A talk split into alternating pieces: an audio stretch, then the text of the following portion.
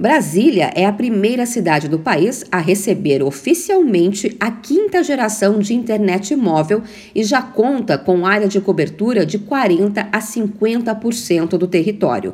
A telefonia móvel 5G deve estar em todas as capitais brasileiras até o mês de setembro. Segundo o ministro das Comunicações, Fábio Faria, a expansão rápida do serviço se deve principalmente à introdução de novas operadoras regionais. O ministro anunciou o cronograma de instalação da nova tecnologia. Esse ano a gente inaugura nas capitais, mês de agosto, praticamente 25 capitais, restando, pelo que a gente está vendo do que está vindo da Anatel, no mês de setembro Manaus e Belém para concluir.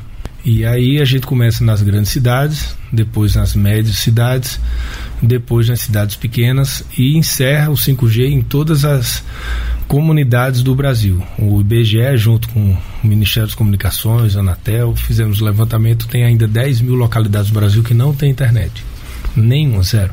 Então elas vão receber internet 4G. O ministro Fábio Faria lembrou que não é necessária a troca do chip telefônico para ter acesso ao 5G, embora os modelos de aparelhos disponíveis que suportam o serviço ainda seja limitado. Telefones mais novos que usam o sistema operacional iOS da Apple, embora compatíveis, ainda não receberam atualização para habilitar o 5G, enquanto aparelhos Android com a tecnologia já podem usufruir das vantagens do 5G 5G imediatamente.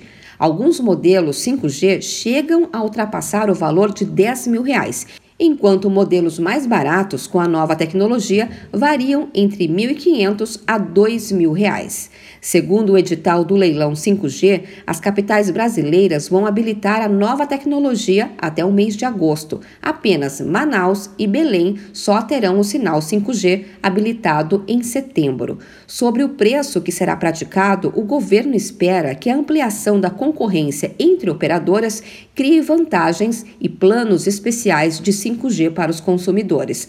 A previsão do Ministério das Comunicações é que até 2029 todos os municípios brasileiros tenham 5G e que essas 10 mil localidades remotas devem estar cobertas com o 4G.